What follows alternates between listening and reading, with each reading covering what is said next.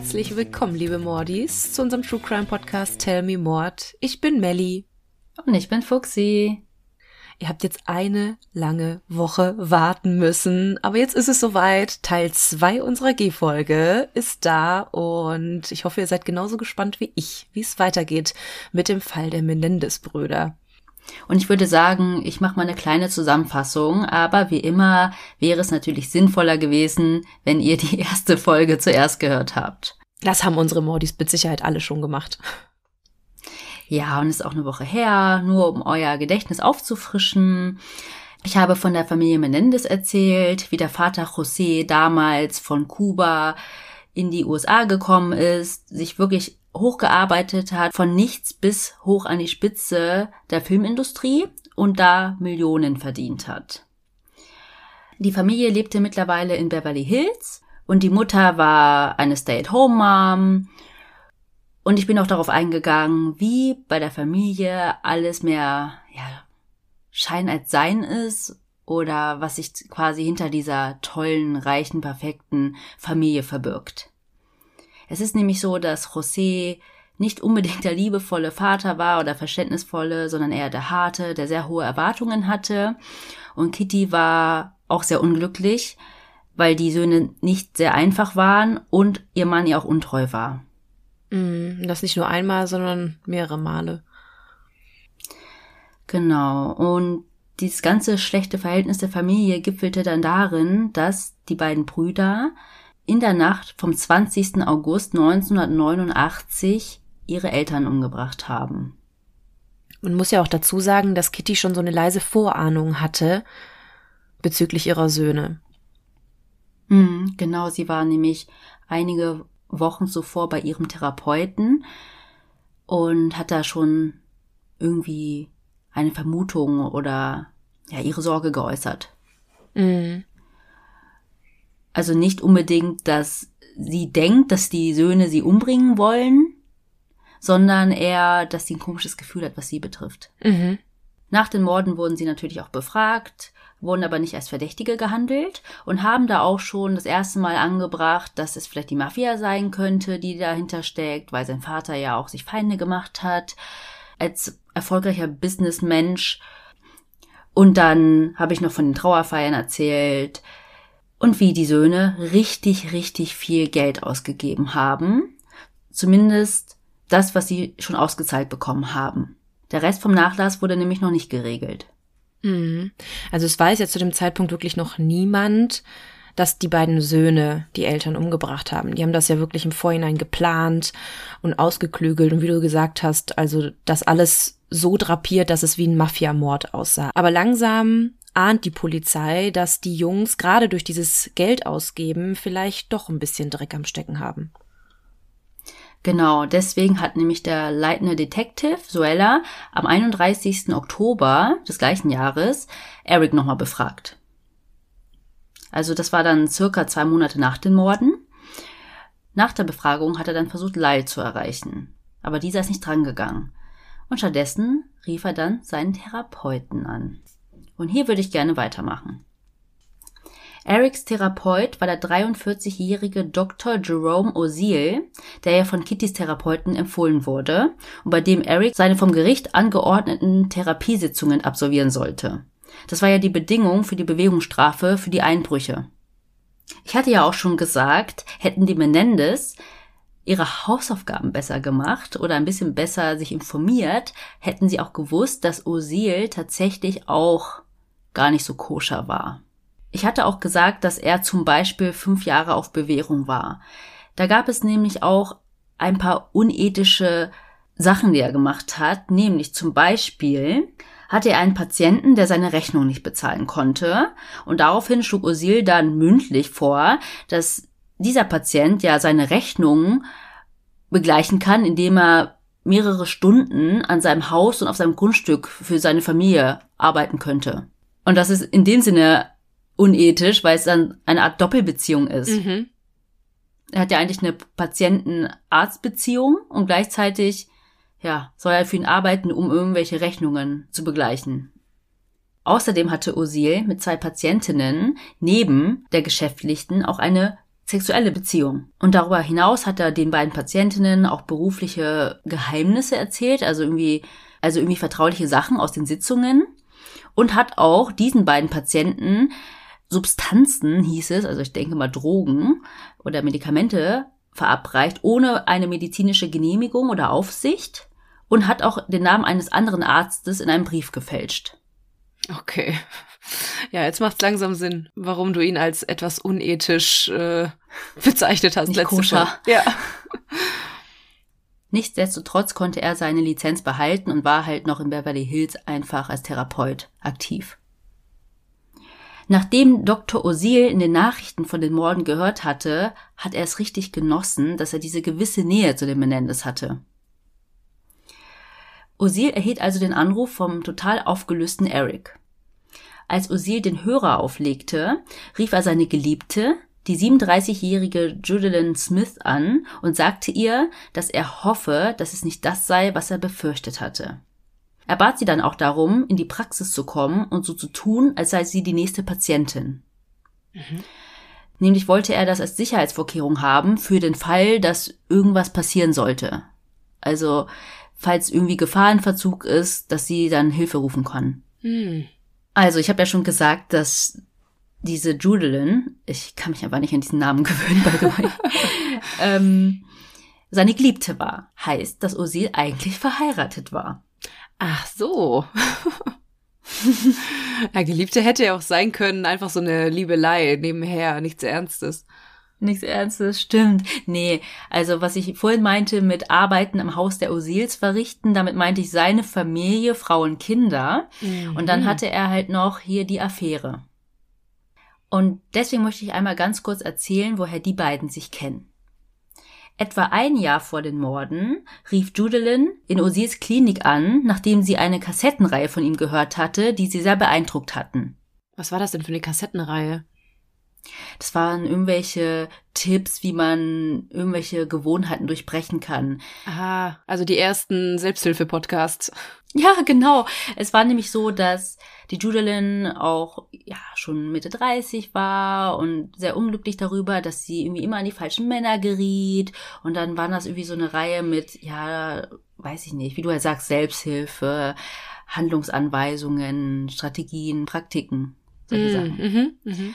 Und dann hat sie halt da angerufen, quasi als kleiner Fan und hat dann gesagt, boah, das hat mir so geholfen oder können Sie mir mehr darüber erzählen? Also ich weiß natürlich nicht genau, was sie da geredet haben, aber so in der Art halt. Mhm. Kleiner Fangruß.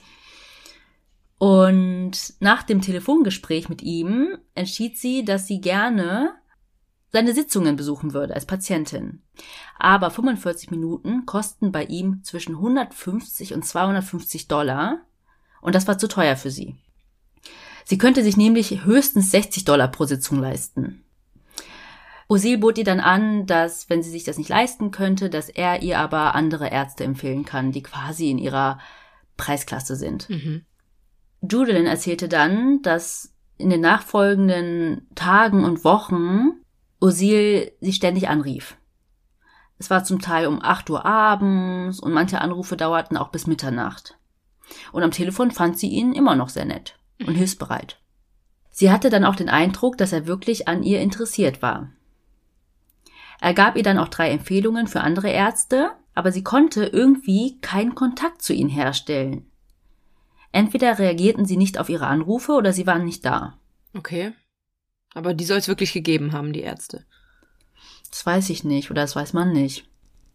Irgendwann schickte sie Osil Kassetten mit Liebesgedichten, die sie geschrieben hatte. Und sie fand, dass seine Anrufe auch eine Art Therapie für sie waren und sie fing dann an, auch sehr intime Dinge über sich selbst zu erzählen. Osil soll auch laut ihrer Aussage ein Praktiker der sogenannten Eriksonschen Hypnose sein. Das ist eine Form der Hypnose, die bei mehr als einer Person angewendet werden kann und die von einem Psychiater namens Milton Erickson entwickelt wurde. Zum Beispiel nutzte Jim Jones sowas ähnliches. Ah, ja, den kenne ich. Jim Jones kennst du, Mhm. ne? Genau. Jonestown. Nämlich überredete dieser 1978 in Guyana über 900 Menschen vergiftete Kool-Aid zu trinken und sich gemeinsam mit ihm umzubringen. Das wäre sowas von ein Fall für uns, den will ich so gern mal besprechen. Mhm. Ja, das ist so ein Massenboard Ja. einfach gewesen. Ja. Mega krass. Und ja, und wie funktioniert das? Mit Hilfe von so Tönen und Schlüsselwörtern kannst du den Bewusstseinszustand und die Aufnahmefähigkeit einer Person verändern. Und das war die Erklärung von Judalyn, warum sie sich überhaupt auf ihn eingelassen hatte. Nämlich sagt sie, dass Osil ihr eingeredet hat, dass sie ihn liebt. Was? Und das tat sie dann tatsächlich auch. Sie hat sich übers Telefon in ihn verliebt. Und dann haben sie sich irgendwann getroffen. Er war eigentlich gar nicht ihr Typ. Und trotzdem sind die dann in eine körperliche Beziehung eingegangen. Aber das war jetzt die Geschichte der Affäre, richtig? Ja. Ja, okay. Also das war jetzt mal der kleine Ausflug in die Liebesgeschichte der beiden. Eric kam also in die Praxis von Osil, ging an Judalyn vorbei ins Behandlungszimmer. Also der Plan ging auf, er dachte einfach, das ist die nächste Patientin Mhm. und hat im Wartezimmer gewartet. Eric war extrem aufgelöst und hysterisch. Er sagte zu Osil, er fühle sich wegen des Todes seiner Eltern total entfremdet. Er sah nämlich immer noch die Bilder von seinen toten Eltern, wie er sie hat im Wohnzimmer liegen sehen. Dann sagte er zu Osil, er wolle jetzt spazieren gehen, um ihm etwas zu sagen, weil er kann ihm das jetzt nicht in der Praxis sagen. Die beiden verließen also die Praxis, liefen gemeinsam ein Stück und setzten sich auf eine Bank in einem Park in Beverly Hills.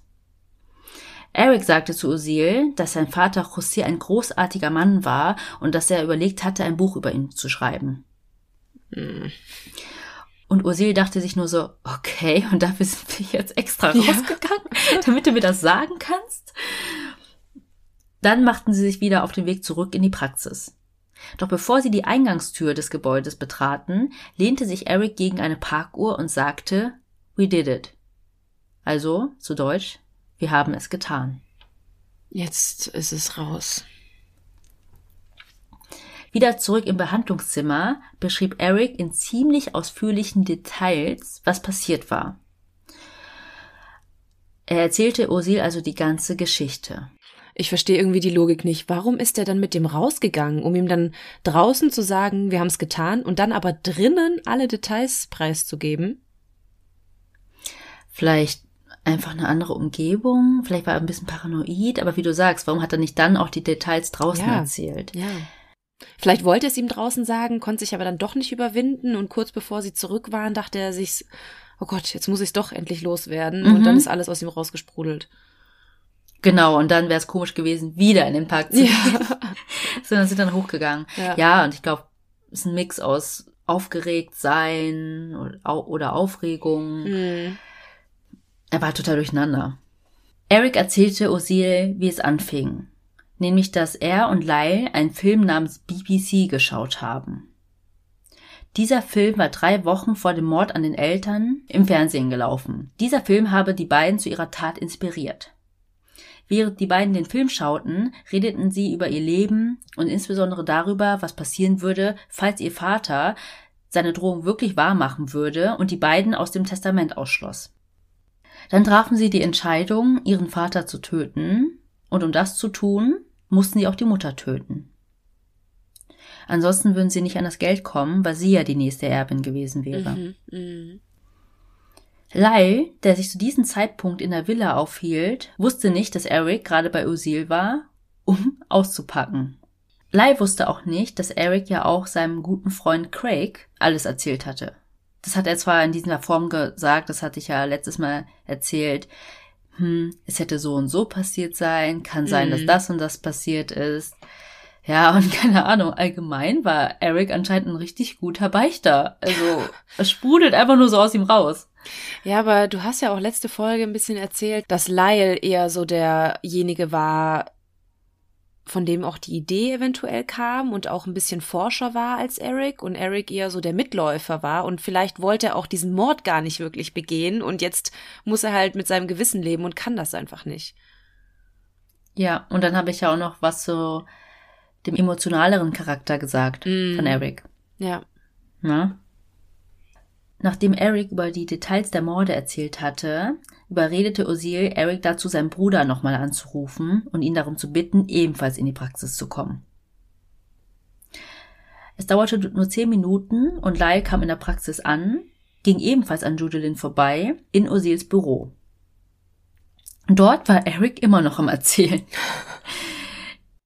Er erzählte gerade, wie sie die Waffen kauften und wie sie das Verbrechen planten, sodass sie damit davonkommen würden. Also mit der Mafia-Idee Mhm. zum Beispiel. Und wie sie die Patronenhülsen aufgehoben haben und sich nicht um Fingerabdrücke kümmern mussten, weil sie ja da lebten und es ja normal ist, dass ihre Fingerabdrücke auch überall im Haus waren. Ja. Eigentlich hätte es das perfekte Verbrechen sein können. Hm. Ja, bis auf das komische Alibi auch, ne? Ja, Wir waren im Kino. ja. Und das Verhalten danach, natürlich. Mhm. Eric erzählte auch, was sie zwischen der Tat und dem 911-Call gemacht haben. Und dass sie danach zurück zum Haus fuhren und leider den Notruf wählte. Verständlicherweise, wie ich finde, war Lyle richtig aufgebracht darüber, dass Eric Usil alles erzählt hatte. Und er drohte dann Usil damit, ihn zu töten, wenn er irgendwem davon erzählen würde. Von draußen hörte Judilyn folgende Worte von Lyle. Toll, jetzt müssen wir diesen Arzt töten, weil er der Einzige ist, der es weiß und der Einzige ist, der uns hinter Gitter bringen kann. Was die Brüder aber nicht wussten, war, dass Dr. Osil ab und an seine Sitzungen aufnahm. Uh. Oh shit. Osil fürchtete nach dem Treffen um sein Leben und er und seine Familie zogen aus ihrem Haus aus. Dann vereinbarte er eine Woche später ein weiteres Treffen mit den Brüdern. Bei diesem Treffen sagte er zu ihnen, dass alles, was sie ihm erzählt hatten, auf Band aufgenommen wurde. Er sagte auch, dass sich Kopien der Bänder in einem Bankschließfach befinden würden und auch im Büro seines Anwalts versiegelt sind. Sie werden aber in keine anderen Hände gelangen, es sei denn, ihm würde etwas zustoßen. Und das finde ich ist richtig klug gemacht, Mhm. weil du kannst ja niemanden damit drohen. Und dann denken die sich ja, hä? Dann kill ich dich einfach. Kill ich dich einfach und zerstöre das Original. Ja. Ist ja wirklich wie aus einem, wie aus einem Actionfilm rauskopiert. Hätte ja, Ja. genauso passieren können. Hab ich auch gedacht. Was da aber keiner wusste, war, dass das ursprüngliche Geständnis von Eric gar nicht aufgezeichnet wurde. Also wie er das erzählt hat. Sondern was aufgezeichnet wurde, war Osils Dokumentation von Alben danach. Ach so, da lief dann währenddessen gar kein Band. Genau. Er hat nämlich nach Sitzungen ganz oft irgendwie für sich nochmal wie so ein Gedächtnisprotokoll Mhm. aufgezeichnet mit Angabe von Zeit und Datum. Mhm. Also so ein, kennst du ja, Memo an mich Ja. selbst. so mit so einem Aufnahmegerät. Aber was aufgenommen wurde, war von den Treffen danach, wo die beiden Osil damit gedroht hatten, ihn umzubringen. Mm, ja gut, das ist natürlich auch doof. So. Und es vergingen jetzt einige Monate. Am 5. März des Folgejahres, also 1990, kam es für die Ermittler in dem Mordfall Menendez zum Durchbruch. Judilyn Smith, von der ich ja jetzt schon erzählt hatte, meldete sich bei den Detectives und erzählte ihnen alles, was sie wusste bzw. belauscht hatte. Sie erzählte ihnen auch von den Tonbändern, nämlich einmal vom 31. Oktober, vom 2. November und von einer Sitzung am 11. Dezember.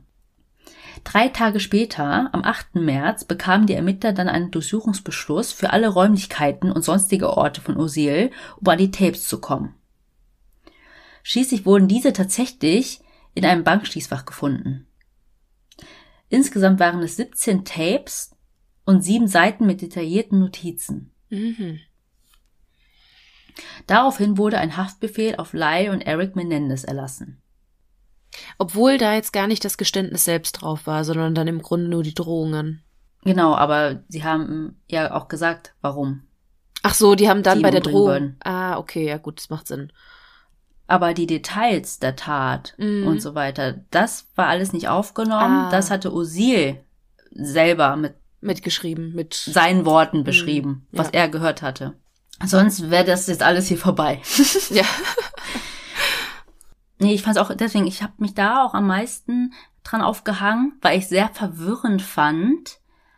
31. Oktober, November und Dezember, weil es war dann die ganze die Rede von December 11 Tape, heißt mich das, was zugelassen wurde. Mhm. Ah. Ne? Mhm. Und ich dachte so, hä, das war doch Halloween. Und es war dann alles danach.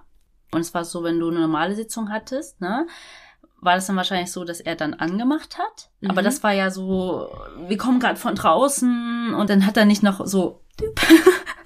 Also hätte er vielleicht machen sollen, Ja. aber hat er nicht.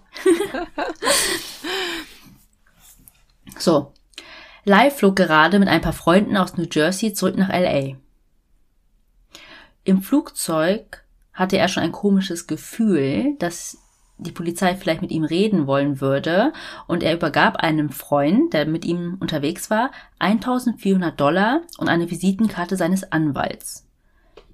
Das war der Anwalt, der die beiden Jungs damals verteidigt hatte, als sie wegen der Einbrüche angeklagt worden waren. Mhm. Mhm. Da hatten sie ja schon mal eine Connection. Genau. Und das Geld war für seine Kaution, falls nötig. Zur gleichen Zeit versuchte Live Entertainment, also die Firma, wo der Vater gearbeitet hatte, immer noch herauszufinden, ob die Morde irgendwas mit der Firma zu tun hatten. Also vielleicht, ob da auch Mafia und ne, irgendwer Ah, involviert war. Der Anwalt der Firma fand dann durch das Police Department heraus, dass die Söhne aktuell als Hauptverdächtige gehandelt werden. Und das hat die alle so ein bisschen beruhigt. Ah, okay, dann war das doch irgendwas Privates. Dann sind wir fein raus. Genau. Es war ja auch wichtig jetzt für die anderen Executives zu wissen, ob die die Nächsten sind. Ja, ja. Oder ob man da vielleicht intern noch weiter ermitteln muss, wer da mit der Ja. Mafia verbandelt ist. Nichts ahnend ging Lyle dann mit seinen Freunden noch zum Lunch, also als er wieder in L.A. war.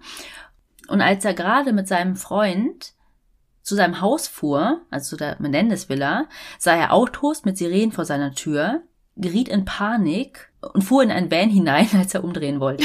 Oh, scheiße. Lyle musste sich dann vor den Augen seiner Nachbarn auf die Straße legen und ihm wurden Handschellen angebracht. Jetzt wurde er wegen Mordverdachts festgenommen. Noch am gleichen Tag gab es eine Pressekonferenz, wo der Staatsanwalt Habgier als Motiv nennt. Und die Festnahme von Lyle war überall in den News. Eric hatte davon noch nichts mitbekommen, weil er gerade auf einem Tennisturnier in Israel war. Immer diese Tennisturniere. Ja. Er wollte ja immer noch Profi werden. Ich wollte gerade sagen, ist er denn jetzt mittlerweile Profi geworden oder arbeitet er immer noch an der Karriere? Zumindest, was ich erfahren habe, waren auch alle Reisen dorthin immer selbst finanziert, ne? Mhm. Genauso wie der Trainer und so. Mhm. Also Nichts mit Ja. Sponsor. Durch Zufall rief Eric einen Freund in den USA an. Einfach nur so, hey, na, wie geht's? Aber der hatte gerade durch Zufall von der Verhaftung von Lyle im Radio gehört. Hm. Und er hatte nur zu Eric gesagt, ähm, ich hoffe, du sitzt gerade, dein Bruder wurde gerade verhaftet. Eric wurde hysterisch und weinte wie am Spieß. Oh. Also ich muss sagen, da kann ich es verstehen, aber ich hatte auch irgendwann in dieser ganzen Recherche das Gefühl, dass er schon eine kleine Memme Ja. war, jetzt im Vergleich zu Lyle und dafür, dass er seine Eltern kaltblütig ermordet hatte. Ja, genau das denke ich nämlich auch gerade. Also, du hast so eine schlimme Tat begangen und dann kannst du armer nicht mehr mit deinem Gewissen leben, musst es ständig überall irgendwie beichten und dann wird's langsam heiß um deinen Stuhl und du fängst wieder an zu flennen. Jetzt sei doch einmal ein Mann. Also da muss ich mal seinem Vater ein bisschen recht geben. Sie hätten ein bisschen Eigenverantwortung auch äh, auf sich nehmen können. Ja, und vor allem war er doch derjenige, der ausgepackt hat. Ja, ja, er ist selber schuld. Okay, ich glaube, ihr hört schon so ein bisschen raus, wie ich über die ganze Geschichte denke oder wie wir über die ganze Ja. Geschichte denken. Aber fällt am besten nach der Folge euer Urteil. Eric flog also von Israel zurück nach Miami, wo mehrere Familienmitglieder der Menendez lebten. Dort riet ihm seine Tante, nach Los Angeles zurückzukehren und sich selbst zu stellen. Eric rief also selbst bei der Polizei an und informierte sie über seine Reisepläne und er wurde dann am Flughafen verhaftet und ohne Kaution festgehalten. Das war drei Tage nach Lyles Verhaftung. Eric und Lyle nahmen sich zwei separate Anwälte bzw. Anwaltteams. Eric wurde von Leslie Abramson vertreten. Sie war eine sehr anerkannte Anwältin, die dafür bekannt war, Leute aus Mordprozessen rauszuboxen. Sie war 50 Jahre alt, klein und hatte blonde Locken.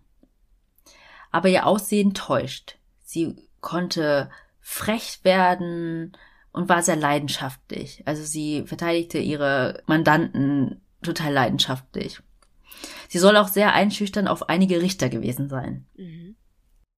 Zum Beispiel beleidigte sie auch hin und wieder die Zeugen im Prozess und hat auch kein Blatt vor den Mund genommen vor Reportern. Nach dem Prozess bezeichnete sie in einem Interview mit einem abschätzigen Kopfschütteln diejenigen Jurymitglieder, die auf eine Verurteilung wegen Mordes drängten, als ungebildet. Da machst du dir auf jeden Fall Freunde mit.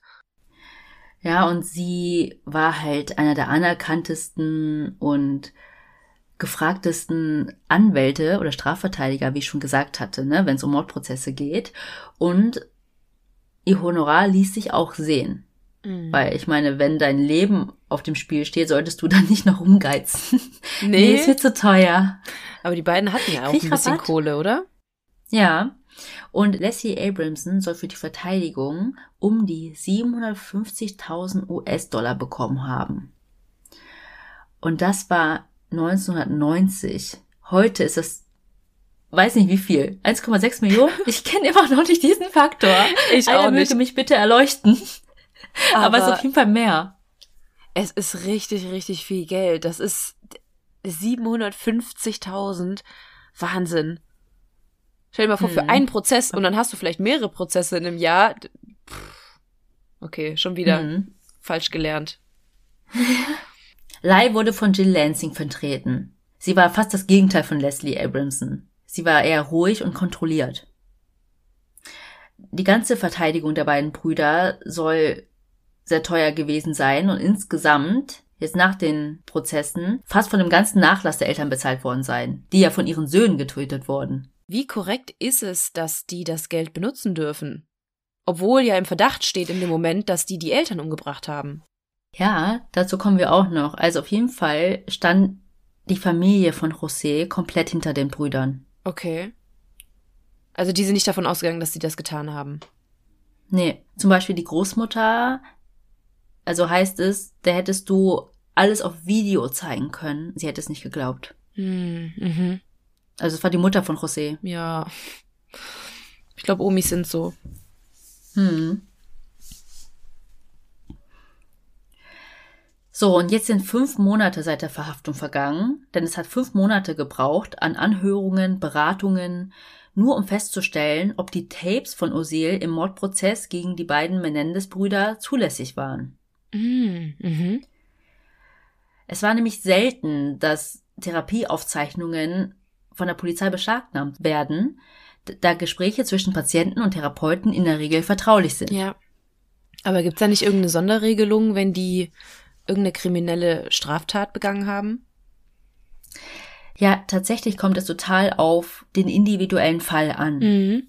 Also es kann Ausnahmen geben, wenn der Therapeut glaubt, dass der Patient für sich oder für andere eine ernsthafte Bedrohung darstellt. Ah, okay, wenn er. Aber vorher. Mhm, wenn er die Tat vorher ankündigt. Genau.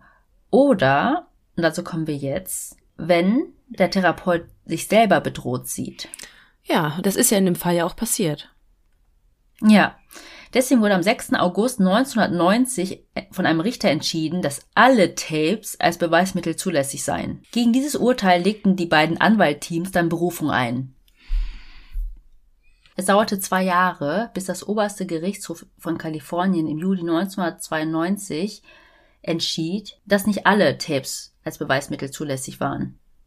Es wurde zum Beispiel nicht das Tape zugelassen vom 31. Oktober, da Osil auf diesem nicht bedroht wurde. Hm. Es wurde das Tape zugelassen, in dem die beiden Brüder Osil bedrohen.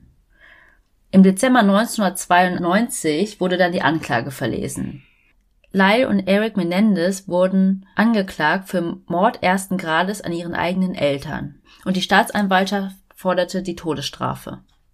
Beide plädieren auf nicht schuldig. Es soll einen gemeinsamen Prozess geben, aber mit zwei verschiedenen Juries. Eric und Lyle, die 18 und 21 Jahre alt waren, als sie ihre Eltern töteten, sind mittlerweile 22 und 25 Jahre alt. Da findet dann jetzt erst der Prozess statt. Mhm. Okay. Bis dahin haben die wahrscheinlich Beweise gesammelt. Genau, und dann war doch alles mit der Berufung und hin und her. Es hat auch echt lange gedauert, bis dann entschieden wurde, ob die Tapes zugelassen werden dürfen, weil das Ja. war ja total wichtig Ja, total. für die Staatsanwaltschaft. Mhm. Also generell, ne, hat die Tat und der Prozess eine riesengroße Medienaufmerksamkeit bekommen. Der Prozess wurde auch im sogenannten Quad TV ausgestrahlt. Also das ist ein Sender in den USA, da werden die Gerichtsprozesse, die zumindest die Allgemeinheit interessieren, einfach übertragen. Mhm. Und um euch auch hier nochmal zu verdeutlichen, wie gebannt die Bevölkerung einfach war, möchte ich euch mal was erzählen. Nämlich soll Präsident Clinton bei einem Staatsdinner im Weißen Haus seinem Tischnachbarn erzählt haben, dass er sich manchmal nachmittags aus dem Oval Office schleicht, nur um den Menendez-Prozess im Fernsehen zu sehen. Wie krass ist das denn? Weil die Öffentlichkeit auch nicht genau wusste, ob sie schuldig sind oder unschuldig oder warum hat er plötzlich so eine mediale Aufmerksamkeit bekommen? Ja, also man vermutet als Grund, dass sich die Bevölkerung oder die Menschen daran so ein bisschen ergötzt haben. Weißt du, es sind zwei privilegierte weiße Männer aus der Mhm. Oberschicht. Und vielleicht wollten sie die Reichen fallen sehen, Ja, ja. sozusagen. Ja, ja, auch vor allem, wenn, was wir ja jetzt wissen, es ist ja wirklich so passiert, aber wenn die wirklich schuldig gesprochen werden und herauskommt, dass sie wirklich ihre Eltern umgebracht haben, dann ist es ja auch so ein bisschen, ja, die privilegierten weißen Jungs, die sich auch noch das ganze Erbe schnappen wollen und jetzt auch noch das ganze Geld auf den Kopf hauen und da haben bestimmt ein paar, ja, einfach rot gesehen. Mhm. Ja, die hatten eh ihr ganzes Leben lang schon genug, aber trotzdem Mhm. wollten sie immer mehr, mehr. Man darf aber auch nicht vergessen, dass sie ja auch nichts bekommen hätten. Das war ja ihre Befürchtung. Ja, da hast du recht. Und natürlich interessierte alle das Warum. Also warum oder wie kannst du nur deine eigenen Eltern töten? Mhm. Steckte da mehr dahinter als Habgier? Mhm, mhm. Ja, einfach auch diese ganzen Familienkonstellationen und dann kommt ja natürlich auch auf den Tisch, was sie für einen Vater hatten, wie streng er war und ja. Und wenn das auch noch in so einem Sender ausgestrahlt wird, ich würde wahrscheinlich auch gucken. Hm. Ja, und dann gab's auch ganz viel Berichterstattung. Dann hast du auch mal echt gut rauslesen können, auf welcher Seite sind die Autoren oder Mhm. die Journalisten. Und zum Beispiel ein Zitat aus der Vanity Fair von Dominic Dunn war, so beschreibt er die Menendez-Brüder, Two world-class liars, two rich, spoiled, arrogant losers. Ja, das trifft's ganz gut. Also zwei Weltklasse-Lügner, zwei reiche, verwöhnte, arrogante Loser. Hm. Okay, Loser war, war wieder Englisch, aber ich übersetze das mal nicht. Und auch vor dem Gerichtsgebäude standen Leute schon um 4 Uhr morgens Schlange, nur um einen Platz zu bekommen. Boah, Wahnsinn. Und nur zehn Medienvertreter von allen Zeitungen hatten einen festen Sitzplatz Mhm. im Gerichtssaal. Aber trotzdem.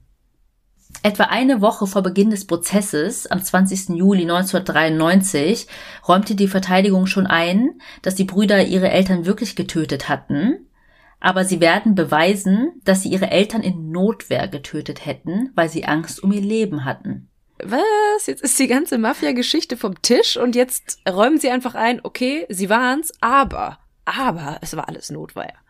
Und dieser ganze Overkill, Mhm. der war auch nur ein Versehen. Das war einfach ein großes Missverständnis. Sorry. Hm. Ihre Verteidigungsstrategie war nämlich Selbstverteidigung aufgrund von jahrelang psychischen, körperlichen und sexuellem Missbrauch durch die Eltern. Was? okay, jetzt bin ich gespannt.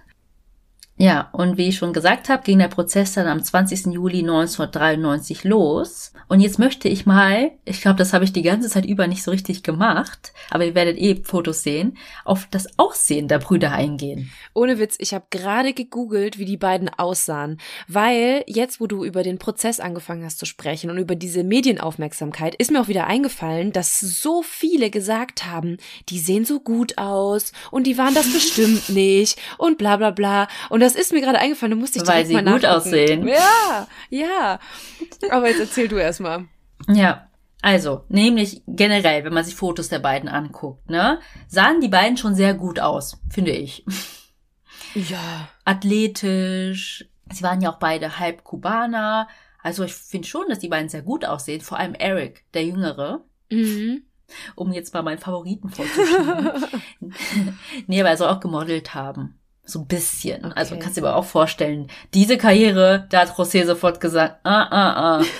Damit hörst du sofort auf. Ich muss sagen, wenn ich mir die jetzt so angucke, klar, die haben dann so diesen typischen 90er Jahre Charme, die typischen 90er Jahre Friesen und auch diesen oversized Anzug vor Gericht. Das finde ich dann immer ein bisschen so, mm. aber ja, ich kann schon verstehen, dass die so eine Faszination auf die Leute ausgeübt haben. Also zwei smarte, charismatische, gut aussehende junge Männer, die können gar nicht so böse sein, die können gar nicht so einen Overkill gemacht haben. Ja, aber jetzt vor Gericht, nach so langer Zeit im Gefängnis, das waren ja jetzt fast oder um die drei Jahre, waren beide blass. Also man konnte nichts mehr von der Tennisbräune sehen. Mhm. Und vor allem Eric sah total fertig aus. Mhm. Ja, das stimmt. Und jetzt mal zu ihrer Kleidung. Also ihr könnt euch alle Vernehmungen, Aussagen vor Gericht auch bei YouTube anschauen. Sie trugen nämlich nicht klassisch Hemd und Krawatte, sondern so Pullover Mhm. mit Hemd drunter. Ja. Und glaub mir, wenn du so viel für eine Verteidigung bezahlst, planen die alles. Ja. Weil dieses Outfit sollte die beiden nämlich jünger und jugendlicher aussehen. Mhm. Das hätte ich jetzt nämlich auch gedacht. Also es sind hier mehrere Fotos, wo ich die jetzt vor Gericht sehe. Auf dem einen trägt Lyle so einen korallfarbenen Pullover, so ein gestreiftes Hemd, auf dem anderen dann so ein bisschen farbenfroher. Also die wirken schon tatsächlich jünger als auf manchen anderen Fotos. Ja, im Anzug siehst du einfach älter aus. Ja. Aber das ist ja nicht das Bild, was die Verteidigung zeichnen wollte. Die wollten ja zwei sexuell missbrauchte Jungs darstellen. Mhm. Und die Verteidigung der beiden sagten noch immer in ihren Ausführungen The Boys, Mhm. die Mhm. Jungs. Ja. Einfach um irgendwie den Jurymitgliedern und auch dem Richter das irgendwie einzu, weiß ich nicht, trichtern. Das waren so kleine, unschuldige Jungs Die wollten und keine erwachsene Männer. Mhm. Hm, die waren ja volljährig. Anwesend waren ein paar Familienmitglieder väterlicherseits, aber keiner von der Mutter. Du hast ja schon gesagt, dass die Seite des Vaters eher zu den Jungs stand. Ja, und die haben auch ausgesagt. Was ich auch total interessant finde an diesem Prozess ist ja, es gibt einen Prozess, aber zwei Juries. Es war dann so, wenn die Verteidigung von Eric vorgetragen wird, mussten die Jury für Lai rausgehen. Echt? Und andersrum. Also eigentlich war es ein getrennter Prozess, aber in einem Raum. oh Gott, wie anstrengend. Ja, logistisch, ne? Mhm. Und jetzt nochmal aufstehen und jetzt könnt ihr wieder reinkommen. Ich hatte ja schon gesagt, dass die Verteidigung der beiden ja schon längst eingeräumt hat. Die beiden haben es getan. Daran besteht kein Zweifel. Aber es geht hier um das Warum, um die Hintergründe und ja, quasi auch die Rechtfertigung. Leslie Abramson, die Verteidigerin von Eric, sagte dazu in ihrem Eröffnungsplädoyer, dass Eric die Morde in der Tat seinem Freund Craig und seinem Therapeuten erzählt hatte. Sie betont aber, dass er ihn aber nicht gesagt hat, was sein Grund dafür war. Weil dafür hätte er nämlich seine Geheimnisse preisgeben müssen, die er die ganze Zeit seines Lebens verheimlicht hatte. Er wurde nämlich zwölf Jahre lang zwischen dem Alter von sechs und 18 Jahren von seinem Vater José sexuell missbraucht. Und der letzte Missbrauch habe nur eine Woche vor den Morden stattgefunden. Mhm. Die Argumente der Staatsanwaltschaft war, dass das Motiv Habgier war und dass die beiden ja davor die ganze Zeit gelogen haben und wieso sollten sie es nicht wieder tun. Mhm. Und da wurde auch der 911-Call abgespielt und da hörst du ja auch einfach, was die da für eine Show Ja, abgeliefert haben. ja. Ist ein guter Move von der Staatsanwaltschaft. Ja. Als Zeugen wurden gehört, zum Beispiel der Bootskapitän, der ja bei diesem Haifischfangtrip dabei war, die Security-Leute, die ja auf die beiden aufgepasst haben nach den Morden, weil die ja da noch dachten, die Mafia wäre ja auch noch hinter Mhm. ihnen her. Ja. Dann wurde auch noch der Computerexperte gehört, der ja die Dateien löschen sollte von den Laptops. Mhm. Und der Verkäufer aus dem Waffenstore, aber dazu komme ich auch noch. Und Freunde und Familienmitglieder. Außerdem sagte noch der leitende Detective Suella aus, zum Beispiel, dass die Brüder nur einen Tag nach den Morden zum Haus kamen und nach ihren Tennissachen gefragt haben. Können wir uns ein bisschen abreagieren? Wir brauchen unsere Tennissachen. Sorry. Ja, man muss sich vorstellen, alles war zugeklebt. Please do not cross. Ja. ähm, Crime Scene. äh, ich brauche meinen Lieblingsschläger. Ich möchte Profi Du werden. bist mein Glücksbringer. ja, ich will Profi werden. Wir haben kein Geld, um uns jetzt einen neuen Schläger zu kaufen. Mhm. Tut mir leid. Mhm. Ja, und die Freunde, die angeblichen Freunde, die dann vor Gericht ausgesagt haben, packten auch darüber aus, dass die beiden sie angerufen hatten, um sich ein Alibi zu verschaffen. Hey, kannst du erzählen, dass wir da und da zusammen waren? Natürlich. Und, Ja. und auch die, der aus dem Flugzeug. Mhm, mhm. Und der Hauptzeuge der Staatsanwaltschaft war natürlich der Therapeut, Dr. Osil. Er wurde sechs Tage lang verhört. Also es hört sich jetzt voll lang an. Also die haben ja nicht 24 Stunden Ja, klar. den Prozess geführt. Aber trotzdem, sechs Tage lang. Und da macht er auch nochmal deutlich, was für eine Todesangst er hatte, wie er die bedroht hat, was da alles in der Praxis vorgefallen ist und so weiter. Aber die Anwaltteams, allen voran Leslie Abramson, versuchten natürlich, Usil als Zeugen komplett zu diskreditieren, also ihn auch unglaubwürdig zu machen. Mhm. Und dann kamen diese ganzen Sachen ans Licht, was er da für unethische. Sachen getrieben hat. Ja. Mhm. Tatsächlich wurde dieses Drehbuch mit dem Titel Friends, Ja. hier mit dem Hamilton Cromwell Ja, ja. oder Hamlet? Hamilton. Nee, Hamilton. Nicht als Beweismittel zugelassen. Und das war ja ein schwerer Schlag für die Staatsanwaltschaft, weil da gab es ja total die Parallelen. Ja, ja, total. Aber ich meine, wie soll man das denn auch zulassen? Weil nur weil die das geschrieben haben, heißt ja nicht, dass sie das auch wirklich in die Tat umgesetzt haben. Ja, ich finde es eh immer voll interessant, wie das dann voll im Ermessen des Richters ist. Mhm. Weil ganz oft schaue ich solche Serien und denke so, hä, doch? Beziehungsweise wissen das dann alle, aber sie müssen es außer Acht lassen. Ja. Das finde ich so schwer. Wie soll das funktionieren? Ja. Ich könnte das nicht. Ich wäre kein Sind gutes. Jurymitglied. Ja. Mm-mm. Also ich auch nicht. Und krass war auch noch die Tatsache, dass es nicht zugelassen wurde, weil man im Laufe des Prozesses von Craig, also Erics besten Kumpel, auch noch erfahren hat, dass Eric das Drehbuch dann nochmal überarbeitet hatte. Wie? Nochmal überarbeitet, damit dann. Nochmal genauer darauf zugeschnitten. Ach so. Och, noch schöner. So, und jetzt möchte ich mal zu den Aussagen der Brüder kommen. Lights Aussage vor Gericht dauerte neun Tage. Er weinte und erzählte, dass er selbst zwei Jahre von seinem Vater missbraucht wurde und erzählte dann auch von den zwölf Jahren, in denen Eric missbraucht wurde. Und er beschuldigte auch seine Mutter, ihn sexuell missbraucht zu haben. Also sie soll die beiden immer regelmäßig dazu gebracht haben, sich die Genitalien von ihr untersuchen zu lassen. Mhm. Also so von wegen als Körpercheck. Mhm. Das haben die äh, erzählt. Und für die unter euch, die jetzt sich nicht alles reinziehen wollen auf YouTube, weil das ist schon echt viel, möchte ich euch mal zwei Ausschnitte abspielen. Einmal von Lyles Aussage und einmal von Erics Aussage. Kleiner Spoiler, das ist so überzeugend, dass die Reporter, die eigentlich gegen die beiden waren oder daran nicht geglaubt haben, zwischendurch daran gezweifelt haben, ob das nicht wirklich alles passiert ist. Ach, krass. um, it would he would put me on my knees and he would guide me all my movements and I would um,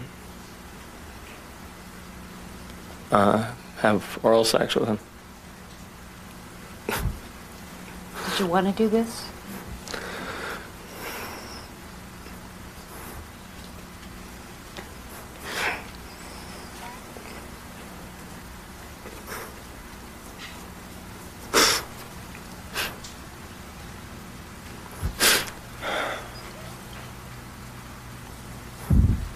At some point, did he do some other things to you?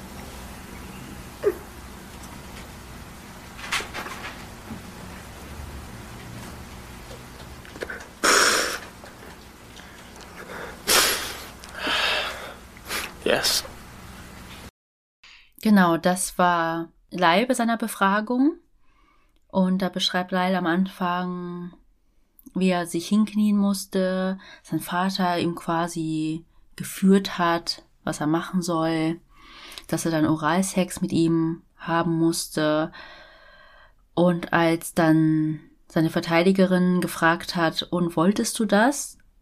Hat er den Kopf geschüttelt, das habt ihr jetzt nicht gehört, aber man sieht es im Video, bis er dann irgendwann nach ein paar Sekunden erst Nein sagen konnte. Und dann schwenkt die Kamera auch zu Eric, der während der Befragung von seinem Bruder auch am Weinen war. Mhm. Nee, und als seine Verteidigerin dann fragt, und hat er noch andere Dinge mit dir gemacht, hat er dann Ja gesagt. Und das Mhm. war jetzt nur so ein kleiner Ausschnitt, aber dann hört ihr mal, wie emotional das war. Er geweint hat, seine Stimme wegblieb und ja. Ja, fast so wie der 911-Call. Mhm, genau. Und jetzt möchte ich euch was aus Erics Befragung zeigen. Was it you telling Lyle about something that was happening? My dad.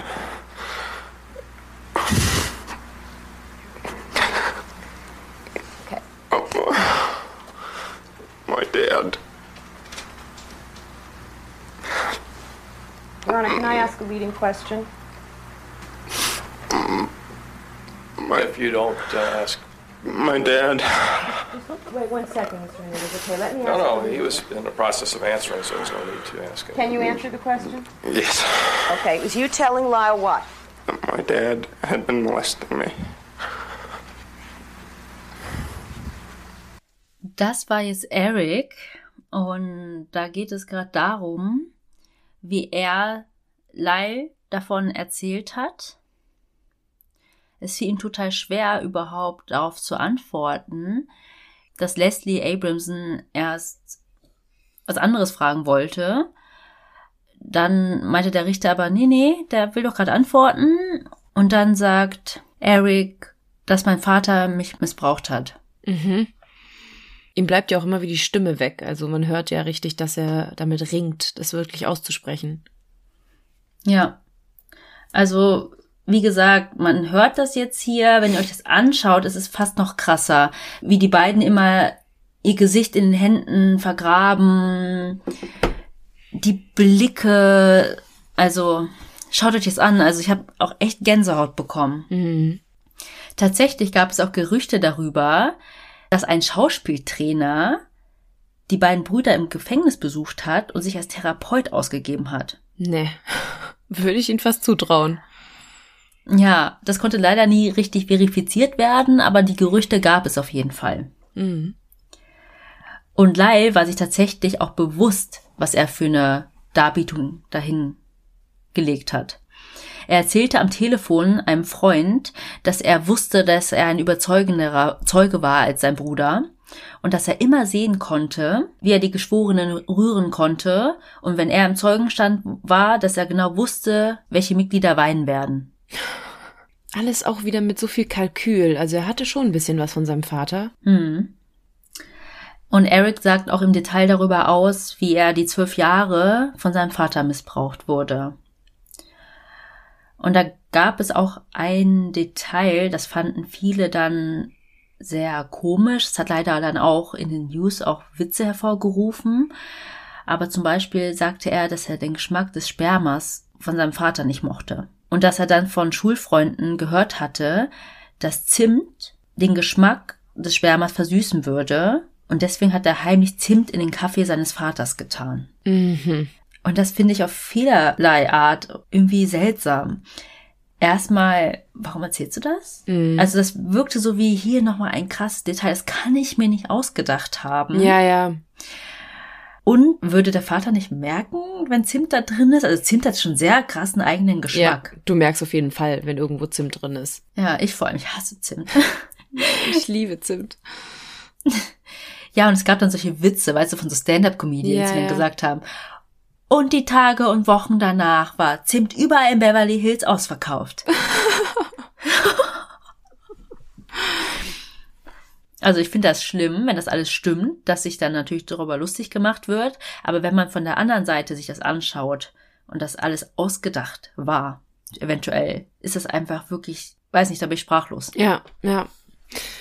Ja, aber wenn das auch mit dem Schauspieltraining stimmt, dann werden die denen bestimmt auch so ein paar Sachen gesagt haben, es wäre gar nicht schlecht, wenn ihr euch auch ein paar krasse Details einfallen lassen würdet. Ja. Und es kam dann auch eine Sache noch raus, nämlich haben die beiden ja auch sehr viel Zeit gehabt in den drei Jahren bis zum Prozess. Und da Häftlinge ja keinen Zugang haben zu Unterhaltungen wie ein eigenes Handy oder auch nur den Fernseher hatten im Gemeinschaftsraum und nur das Telefon benutzen konnten, weiß ich nicht, paar Minuten pro Woche, um wirklich dann mit Familie oder so zu sprechen, haben sie ja viel gelesen. Da kennt man auch in Serien, wie dann jemand im Bücherwagen so durch den Zellenblock fährt und dann Bücher verteilt. Mhm. Und da haben sie auch einstiegige Bücher dazu gelesen, über Kindesmissbrauch. Nein, echt? Es gibt nämlich Parallelen zu acht Situationen, von denen die Brüder erzählt haben, die ihr Vater ihnen angetan hätte, und die gleichen sich mit ein paar Fallgeschichten anderer Menschen in einem Buch namens When a Child Kills von Paul Mones. Und der war im Prozess auch der Berater der Verteidigung. Und der hat dann auch gesagt, so, okay, Leute, das sieht irgendwie meinen Geschichten sehr ähnlich. Nee, er war Berater der Verteidigung. Ach so, der Verteidigung jetzt. Ach so.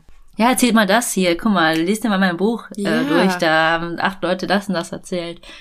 Ach, wie krass. Ja, und als wäre es nicht schlimm genug gewesen, dass die Eltern gestorben sind, wurde die Mutter Kitty vor Gericht oder in dem Prozess total runtergemacht. Die Brüder und andere Familienmitglieder beschrieben Kitty als verzweifelte, vergessliche, betrunkene, unter Drogen stehende und selbstmordgefährdete Frau, die hin und wieder mal die Geliebte ihres Mannes belästigte und außerdem noch eine gefährliche Autofahrerin war und dann noch eine miserable Hausfrau. Und wer sagte das jetzt alles über sie? Die Brüder und andere Familienmitglieder. Ah, mhm. Das spielt der Verteidigung natürlich in die Karten. Ja. Und es soll immer wieder Hundekot im Haus gegeben haben und auch Frettchenkot. Also die hatten einfach als Haustier ein Frettchen. Finde ich ja schon ein bisschen geil. Also ich finde das so gruselig. ja, Findest du? ich finde die schon ein bisschen witzig. Ja, aber du musst die mit Mäusen und so füttern, ne? Ja, gut. Schlangen auch. Und viele haben auch Schlangen als Haustiere. Äh, Ja, aber Schlangen sind so, weiß nicht, für sich in dem Terrarium. Frettchen ist, keine Ahnung, ich habe irgendwie Angst vor Frettchen. Naja, ich würde mir auch kein Frettchen jetzt anschaffen, aber ein bisschen witzig finde ich die schon. Mhm. ja, und das Frettchen der Familie soll unter das Bett der Eltern gekackt haben. Und dort musste Lyle immer liegen, wenn er unartig war. Mhm. Dann wurde auch erzählt, dass Lyle ein Kaninchen hatte und die Eltern das Kaninchen aber nicht mehr haben wollten und zu Lyle gesagt haben, er soll es loswerden. Und eines Morgens fand Lyle dann einfach das Kaninchen tot in der Mülltonne. Oh nein. Lyle hatte mit 14 Jahren immer noch ins Bett gemacht und seine Eltern haben ihm dann die stinkenden, nassen Laken einfach auf den Frühstückstisch gelegt. Aber mit 14 ins Bett nässen, das ist auch kein gutes Zeichen auf jeden Fall, wie wir wissen. Nämlich ist das ja ein Anzeichen in der McDonald-Triade. Mhm. Ich meine, wenn die Geschichten alle stimmen, wenn er wirklich noch ins Bett Mhm. genässt hat mit 14. Vielleicht hat er sich das auch nur ausgedacht. Ja. Er sollte einfach nur mal darstellen, wie die Eltern auch Mhm. psychisch die Kinder irgendwie misshandelt haben, ne? Genau, ja. Also auch das mit dem leg dich unter das Bett zu oben, Frettchencode. Ja, ja. Außerdem soll Kitty auch gedroht haben, die Familie zu vergiften. Und sie soll in Streits auch zu ihren Söhnen gesagt haben, dass sie sie hasst und dass sie hätte eine Karriere beim Fernsehen machen können, wenn sie sie nicht bekommen hätte. Mhm. So von wegen, ich wünschte, ihr werdet nicht geboren. Und außerdem, was auch sehr oft dann gesagt wurde, war, dass sie ja die ganze Zeit gewusst haben soll, dass ihr Mann José die Söhne belästigt hat. Und dass sie aber nichts dagegen getan hat. So, und in der letzten Folge habe ich euch ja schon erzählt, wie der Mord am 20. August vonstatten ging.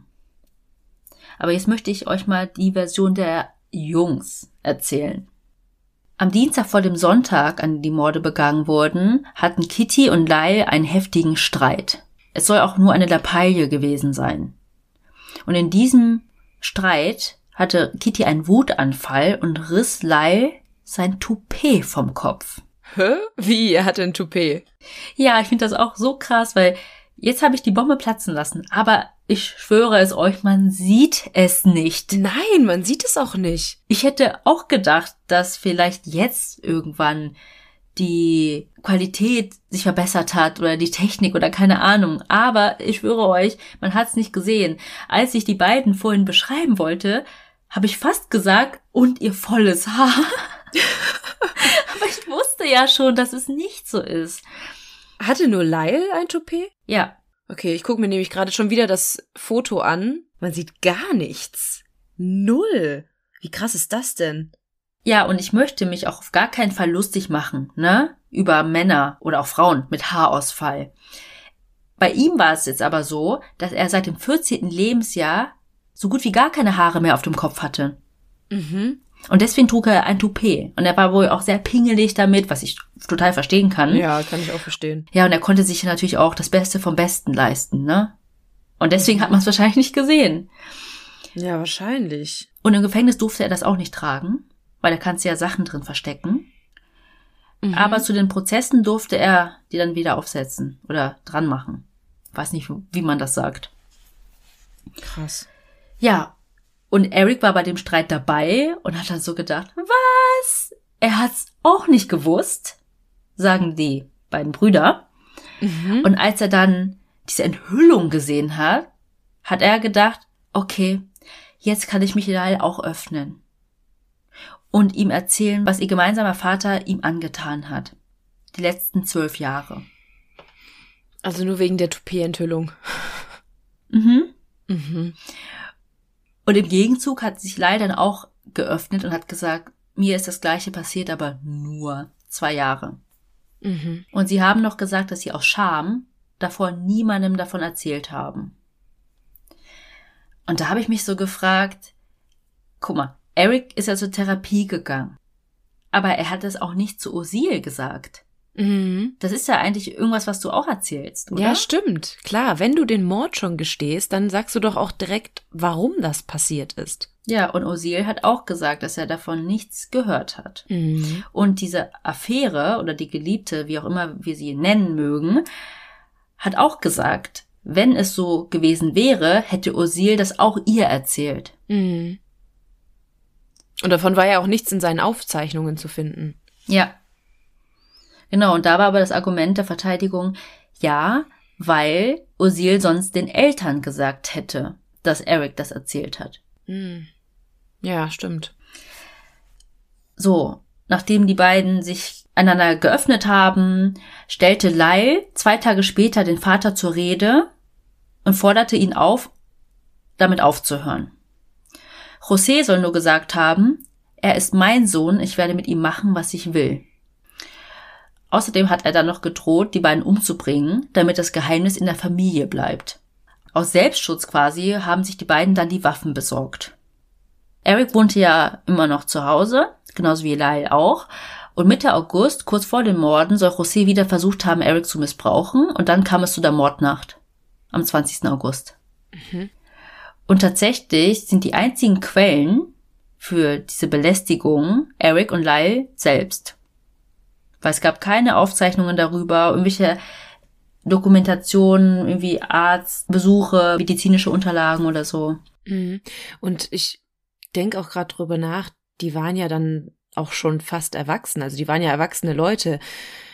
Die hätten sich wahrscheinlich auch eher zur Wehr setzen können mittlerweile gegen den Vater. Ja, tatsächlich haben auch viele gesagt, hä, warum seid ihr nicht einfach ausgezogen? Oder, Mhm. ne, aber es ging ja auch ein bisschen vielleicht doch ums Geld. Ja, ja. Sie ja. haben ja selbst nichts waren. erreicht.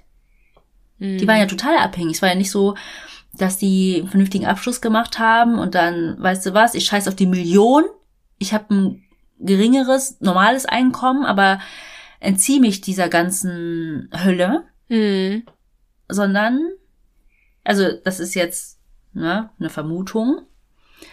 Und hier muss ich auch nochmal diesen Autor zitieren. Ich übersetze das mal. Er hat auch geschrieben, ich habe auch an die alternative Lösung gedacht, auszuziehen, aber auf diese Weise riskiert man natürlich, kein Geld zu bekommen. Und diese Kinder mochten Geld. Mhm. Ja. Ja, und ich habe ja jetzt schon mehrmals erwähnt, dass sich die Jungs, sag ich auch die Jungs, merkst du, Melly, wie die Mhm. Blasey Abramson mir das auch eingetrichtert hat? Ja, man gewöhnt sich da ja auch dran. Ja, die beiden Männer müsste ich ja sagen, aber so wie die sich vor Gericht präsentiert haben, waren das für mich auch kleine Jungs. Man will sie auch in den Arm nehmen, Mhm. so. Sei nicht traurig, der Albtraum ist vorbei. Mhm.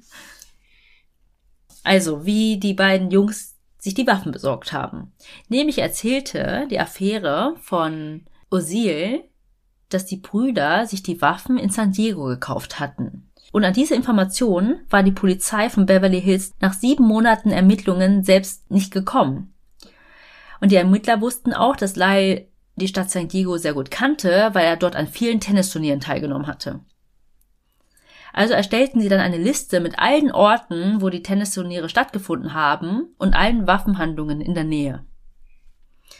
Und es dauerte nicht lange, da sind die Beamten auf einen Store namens Big Five gestoßen. Das ist so eine Kette Mhm.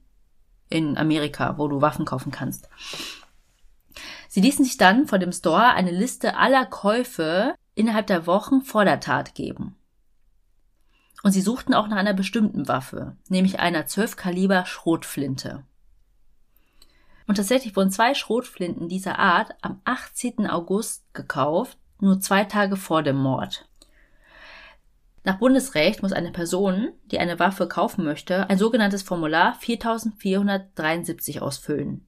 In dem muss er seinen Namen, seine Adresse, seine Unterschrift und einen Ausweis mit Foto angeben. Aber auf den Papieren stand kein Name der Menendez-Brüder. Sondern? Stattdessen Donovan Goodrow und eine Wohnadresse in San Diego. Aber unter dieser Adresse konnte man ihn aber nicht ausfindig machen. Aber sie konnten ihn dann anders ausfindig machen und es stellte sich auch heraus, dass diese Person sich zum Kaufzeitpunkt nachweislich in New York aufgehalten hat. Die angegebene Adresse war also falsch, aber die ID-Nummer war richtig. Und auch die Unterschrift unter dem Kaufvertrag war eine andere. Aber diese war nicht nur gefälscht, also nachgemacht, sondern die sah komplett anders aus. Und es wurden dann Schriftproben von den Menendez-Brüdern genommen und es gab ein Match. Aber geil, dass die die Waffen trotzdem verkauft haben, obwohl nichts zusammengepasst hat und die Unterschriften auch nicht zusammengepasst haben.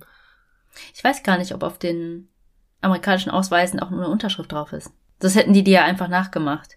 Ja, stimmt. Hm. Ja, gut, das kann natürlich sein. Aber auch, das ist natürlich auch dämlich. Da sollte sich Amerika vielleicht mal Gedanken drüber machen, ob das vielleicht nicht von Sinn wäre. Ja, und so konnte die Verbindung zwischen den Menendez-Brüdern und dem Waffenkauf hergestellt werden. Aber das war noch nicht alles.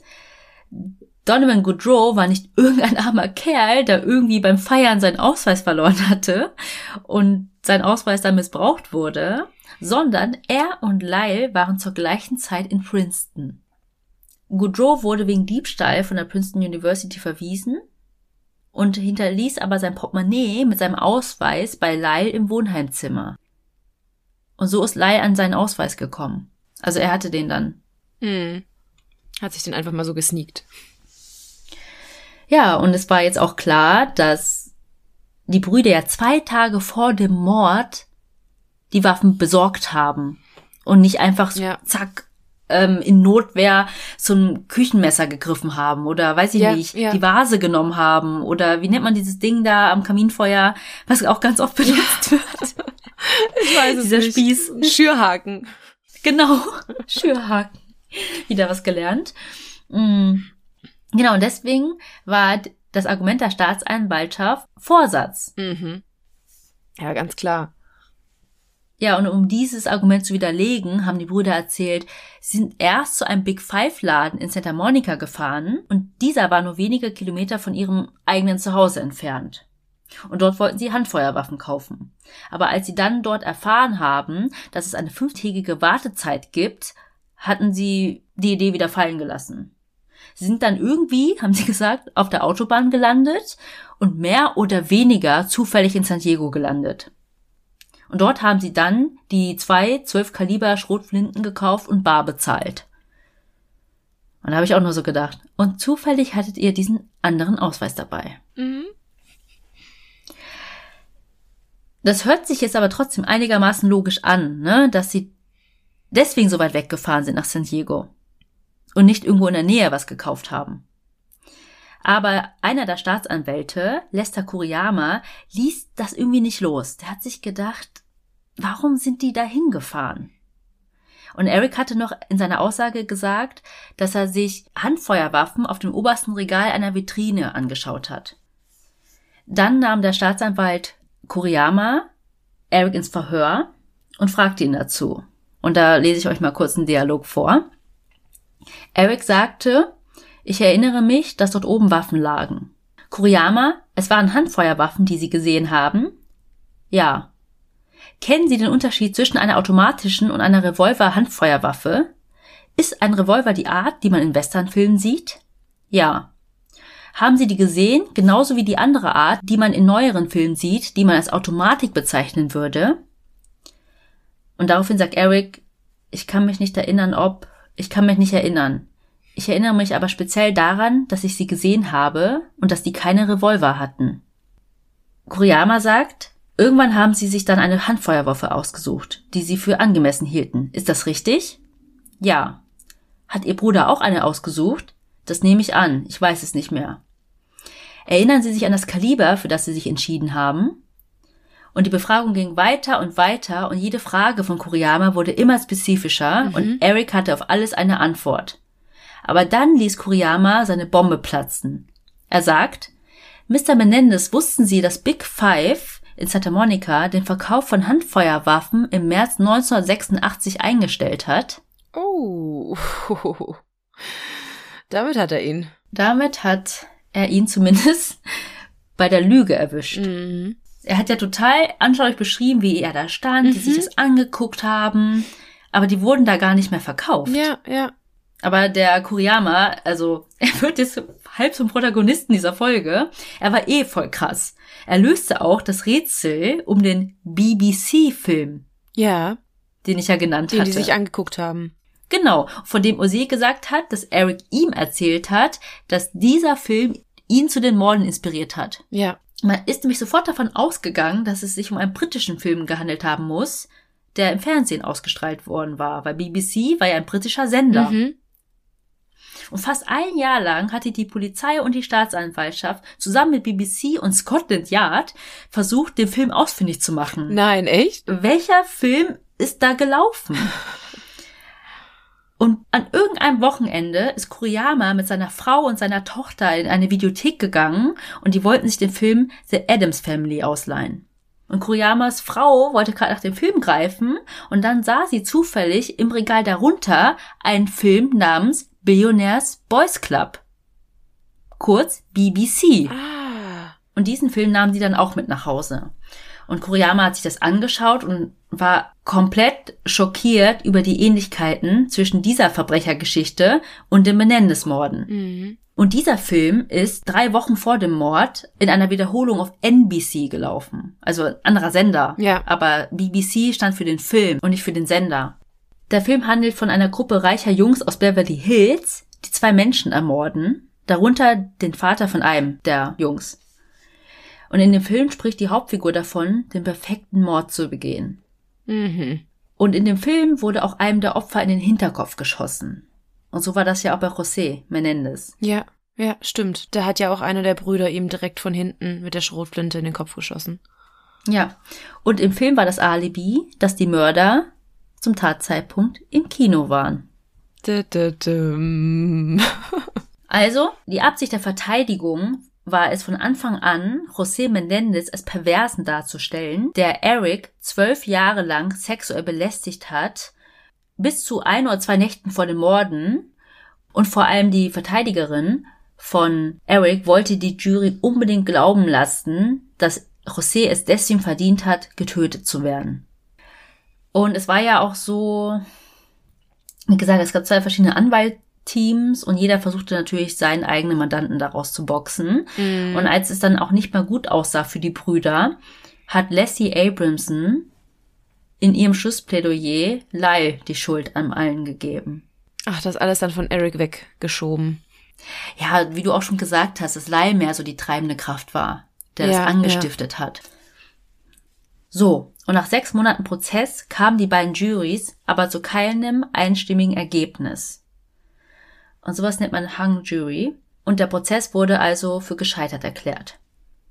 Es gab dann im Jahr 1995 einen zweiten Prozess, dieser aber dann ohne Kameras und es gab nur noch eine gemeinsame Jury. Diese bestand aus acht Männern und vier Frauen. Nach fünf Monaten befand diese Jury die Menendez-Brüder des Mordes ersten Grades an ihren Eltern für schuldig. Sie bekamen dann lebenslänglich ohne Aussicht auf Bewährung. Aber man muss dazu sagen, sie sind der Todesstrafe entgangen. Ja, stimmt. Die hätten die auch kriegen können. Ja. Die beiden haben tatsächlich, obwohl sie im Gefängnis waren, geheiratet.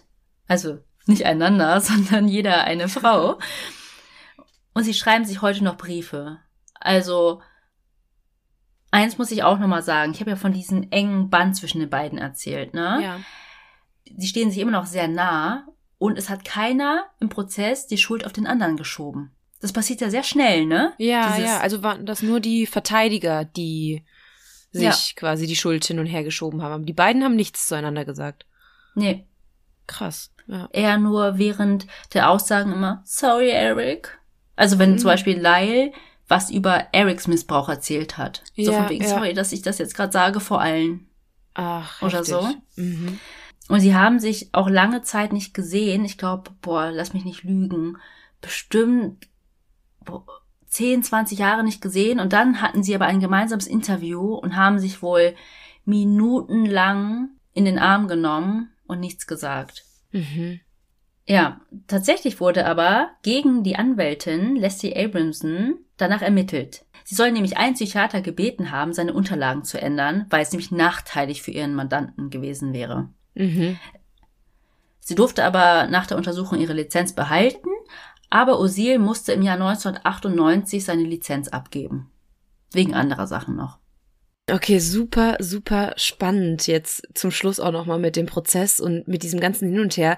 Also ich kannte ja auch den Fall ein bisschen schon, aber das mit dem Missbrauch habe ich irgendwie total verdrängt wieder, dass sie das sich so ein bisschen zurechtgebogen haben oder zurechtbiegen wollten. Ich glaube, man hat auch gemerkt, welches abschließende Urteil ich für die beiden hatte. Äh, Ich finde es gut, dass sie verurteilt wurden. Ich glaube daran, dass sie schuldig sind und dass sie es wirklich vorsätzlich geplant haben, weil das auch mit dem Missbrauch dann irgendwie auch so spät dann erst auf den Tisch kam. Also Mhm. die hätten das ja auch alles ganz anders lösen können. Die hätten ja auch direkt zur Polizei gehen können oder ähm, mit dem Therapeuten auch sprechen können. Eric hätte auch direkt bei seinem Geständnis dem Therapeuten davon erzählen können. Also es sind alles so viele Ungereimtheiten, Mhm. die mich einfach extrem daran zweifeln lassen, dass sie unschuldig sind, beziehungsweise halt, dass dieser Missbrauch passiert ist. Genau. Nee, wie du sagst, es kam dann rüber, wie, dass die Verteidiger alle an einem Tisch saßen und dachten, okay, okay, ähm, was Wir können brauchen wir eine jetzt Strategie. nehmen? Genau, wir brauchen eine Strategie. Ja, was gibt's? Der Vater war sowieso herrschsüchtig und narzisstisch und schwierig zu handeln. Okay, jetzt drücken wir ihm auch noch Kindesmissbrauch obendrauf. Und er kann sich ja gar nicht mehr wehren. Er kann ja gar nichts mehr dazu sagen, weil er halt tot ist. Das ist es. Genau. Man hört nur vor Gericht, wie der Vater und die Mutter runtergemacht werden und sie Ja. haben keine Chance mehr, ihre Sicht der Dinge zu erzählen. Ich meine, sie hätten wahrscheinlich gesagt, äh, das stimmt alles nicht. Aber ich fand das auch für die Großmutter ja so schlimm, ne? Die stand ja die ganze Zeit hinter den Jungs. Oh, ich sag schon wieder die Jungs. Es ist in mir drin. Ist eingebrannt. Und gleichzeitig konnte sie sich anhören, wie ihr eigener Sohn als Mhm. Kinderschänder oder auch noch inzestiös so ein bisschen, ne, Ja. dargestellt wurde. Also ich finde das mega krass. Weißt du, warum das jetzt letztes Jahr so viral ging bei TikTok? Hatte das irgendeinen Grund? Ich weiß nicht, wie es losging, auf jeden Fall. Ich weiß, dass und wir wissen es alle, True Crime ja jetzt wieder total im Trend ist und hoffentlich ein Trend bleibt, aber vielleicht so zusammenhängt damit, dass es ja so ein Mordfall war und darüber Mhm. wird ja immer noch berichtet, die beiden leben noch. Dann sehen sie auch nicht schlecht aus. Eben. Es gibt auch, ich habe Zeitungsartikel gelesen, da hieß es, tja, wären die alle dick, kahlköpfig und picklig gewesen, hätten sie dann auch so eine Fan-Community gehabt? Genau. Also nur weil die gut aussehen, vielleicht charismatisch sind, das macht die ja dann dadurch nicht unschuldig. Die sind ja immer noch zwei verurteilte Mörder. Ja. Wie du sagst, verurteilt. Ja, heftig, heftiger Fall. Und ich find's gut, dass wir daraus zwei Folgen gemacht haben, weil es wirklich so viel hergegeben hat. Wir sitzen hier gerade schon wieder seit zwei Stunden. Die Folge wird wahrscheinlich etwas kürzer, aber Mit dem Pre-Talk noch vorher, ja. ja, wir haben sehr viel Pre-Talk gehalten, sehr viel Diskussion äh, zwischendurch noch geführt. Ich bin so gespannt, was ihr da draußen sagt, vor allem weil sich einfach so viele diesen Fall gewünscht haben. Wir hoffen, wir konnten damit eurem Wunsch gerecht werden und ja, sagt uns gerne mal, was ihr darüber denkt. Ob ihr glaubt, sie könnten tatsächlich unschuldig sein oder ob ihr daran festhaltet, dass das Urteil richtig war und dass sie richtig verurteilt wurden. Ihr wisst auch ganz genau, wo ihr uns schreiben könnt. Natürlich bei Instagram, da heißen wir, wie wir heißen, oder via E-Mail an tellmemorepodcast.gmail.com. Da könnt ihr uns gerne eure Meinung zu dem Fall schildern oder Themenvorschläge schicken über Themenvorschläge oder auch Fallvorschläge, wenn ihr Lust habt, dass wir einen ganz speziellen Fall für euch recherchieren.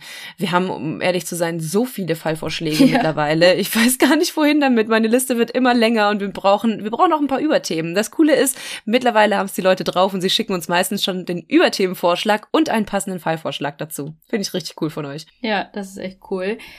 Aber schreibt uns bitte nicht, wenn ihr, wir nennen das Fans seid und unzufrieden mit der Folge wart. Genau. Ja, und jetzt zum Schluss, wie immer, kommen wir zu unserer Rubrik und heute grüßen wir die liebe Paula. Du hast uns tatsächlich sogar schon zweimal geschrieben, aber shame on us, wir schaffen es einfach nicht alle Nachrichtenanfragen durchzusehen und zu beantworten. Also wir lesen es meistens durch, aber ihr kennt das, im Alltag geht einfach sehr, sehr viel unter und ich find's cool, wenn ihr uns dann einfach nochmal schreibt. Aber nicht so penetrant, dass wir euch endlich antworten müssen. Genau, also wir grüßen die liebe Paula. Sie schreibt uns, dass sie es liebt, uns zuzuhören und eine Folge perfekt für die Fahrt hin zur Uni und wieder zurück ist. Also wir sind quasi ihr Zeitvertreib auf ihrer Fahrt dorthin und dann muss sie immer eine ganze Woche warten auf den nächsten Fall. Ihrer Meinung nach sind wir der beste True Crime Podcast, den es gibt, was ich jetzt so vielleicht nicht unterschreiben würde, aber ich find's toll, dass du das denkst. Und du schickst uns tatsächlich auch einen Vorschlag für einen anderen spannenden Podcast, was ich auch mal irgendwie sehr cool finde, weil ihr uns ja immer fragt, was wir sonst so hören und wir jetzt auch mal ein paar Tipps von euch bekommen. Und zwar ist das Zwei Verbrecher. Da geht es um einen True Crime Fall und einen erfundenen Fall von zwei Thriller-Autoren. Und ich weiß nicht, wie das dann genau funktioniert. Ich habe mir das jetzt noch nicht angehört, aber es klingt auf jeden Fall spannend und ich glaube, ich werde reinhören, weil ich aktuell auch leer laufe, was meine Podcasts angeht. Dann können wir euch auch mal darüber berichten. Genau. Ja, also liebe Paula, fühl dich gegrüßt und wir hoffen, du hast Spaß an Mormort. Genau, wenn ihr auch so viel Spaß habt, unsere Folgen zu hören, gebt uns gerne fünf Sterne oder Daumen hoch, da wo es geht. Und bei Apple Podcast könnt ihr sogar ein paar kleine, nette Zeilen dazu schreiben. Nur nette akzeptieren wir. Wir können es leider nicht beeinflussen. Na gut, da würde ich sagen, sind wir jetzt am Ende der Folge. Und es bleibt uns nur noch zu sagen, was wir immer sagen. Wir hoffen, ihr habt Lust auf mehr bekommen. Oder Mormort und bis zur nächsten Woche. Tschüss!